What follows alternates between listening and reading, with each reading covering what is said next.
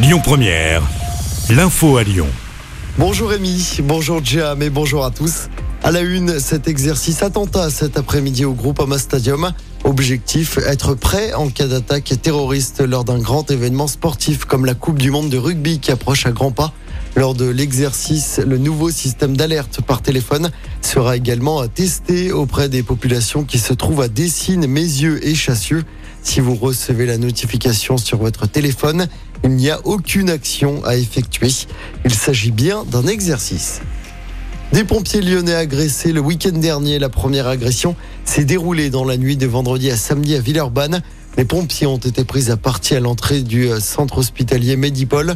L'agresseur présumé a insulté les pompiers avant de tenter de les frapper. Il a été interpellé. Puis euh, samedi soir dans le 8e arrondissement, un SDF d'une trentaine d'années qui était en état d'ivresse a frappé à plusieurs pompiers avant de proférer des menaces de mort. Il a été interpellé également.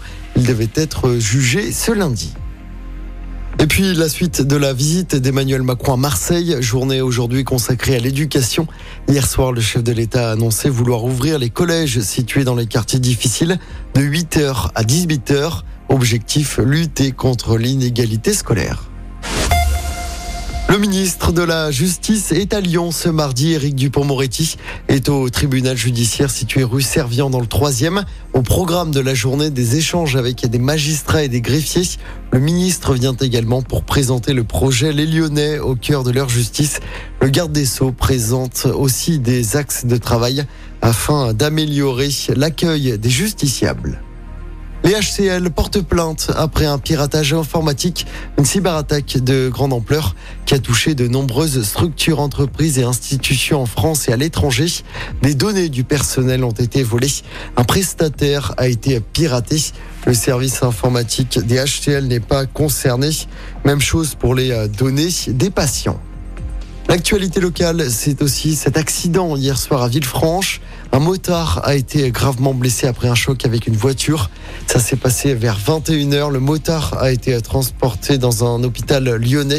Un occupant de la voiture a également été blessé. Et puis c'est le coup d'envoi du printemps de Pérouge. Aujourd'hui, c'est jusqu'à dimanche au château de Saint-Maurice de Raymond, à 40 minutes de Lyon. Lors de cette édition en 2023, on retrouvera notamment Ibrahim Malouf, Michel Polnareff, M, Big Wally ou encore Juliette Armanet. Écoutez votre radio Lyon Première en direct sur l'application Lyon Première, lyonpremière.fr et bien sûr à Lyon sur 90.2 FM et en DAB+. Lyon Première